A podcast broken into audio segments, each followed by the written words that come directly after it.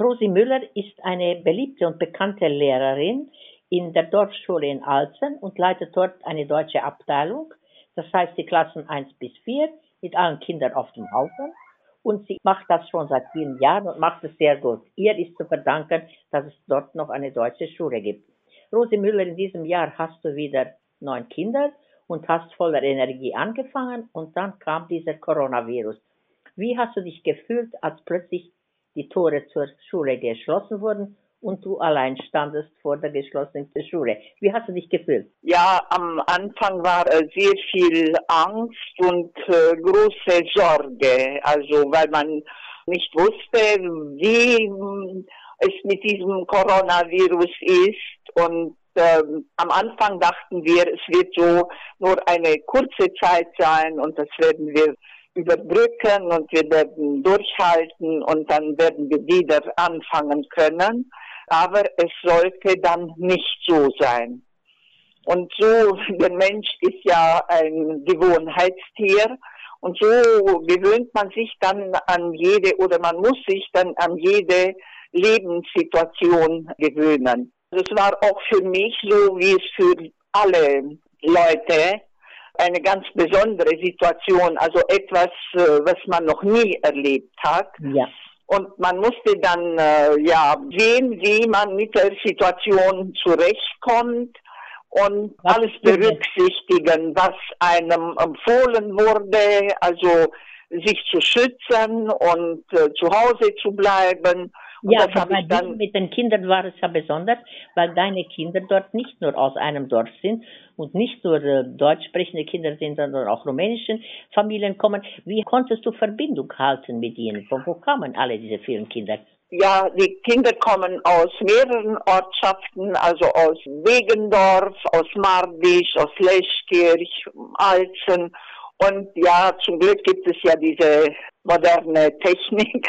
Also es gibt die Handys und wir waren dann schon telefonisch in Verbindung. Aha. Und zwar habe nicht ich so oft angerufen, wie dann die Eltern äh, angerufen haben, um sich zu erkundigen, wie es mir geht.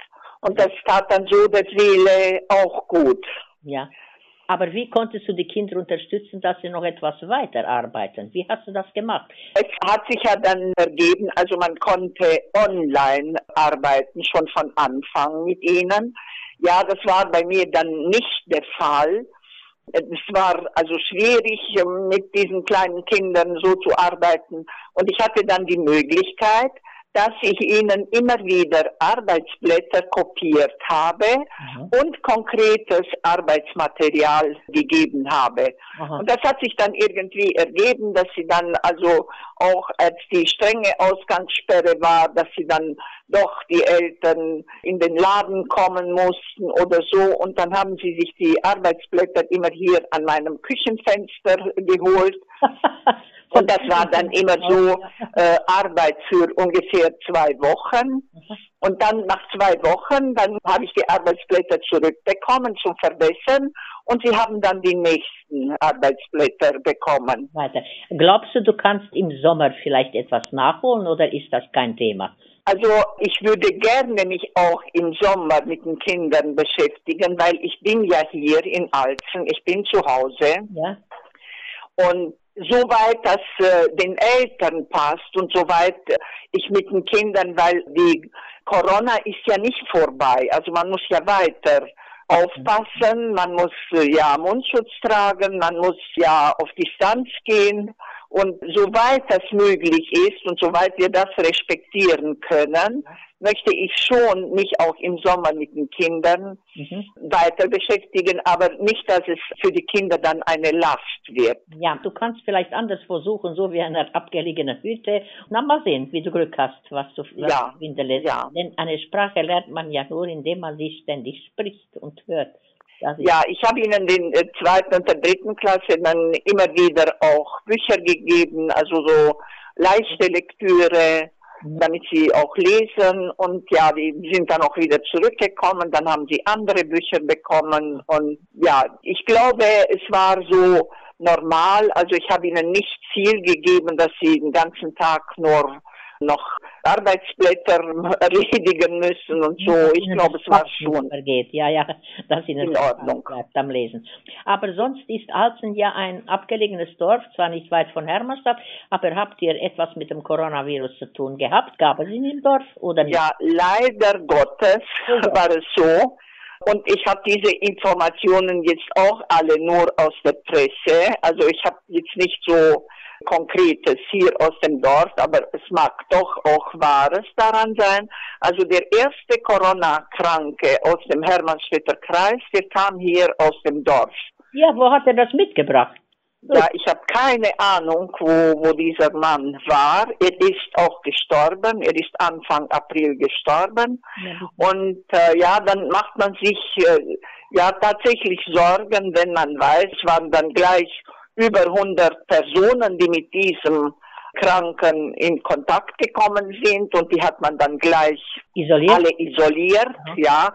Die mussten dann zehn Tage zu Hause bleiben, isoliert bleiben, wobei man nicht genau wusste, wer das ist und man wusste auch nicht, ob die das wirklich berücksichtigen. Ja. Und das war hier ganz in meiner Nähe, in dem Zigeunerviertel. Also da waren 19 junge Männer, die mit diesem Mann in Kontakt gekommen sind, weil der sich jeden Tag nach Hermannstadt auf eine Baustelle gefahren hat und am Nachmittag wieder zurückgebracht hat. Also man hat das nicht studiert wer eigentlich der richtige Träger war. Aber es war da, er war da, der Virus. Ja, er war da. Und, und weil man dann nicht wusste, wie und was, dann war das eine gültig, bleibt daheim.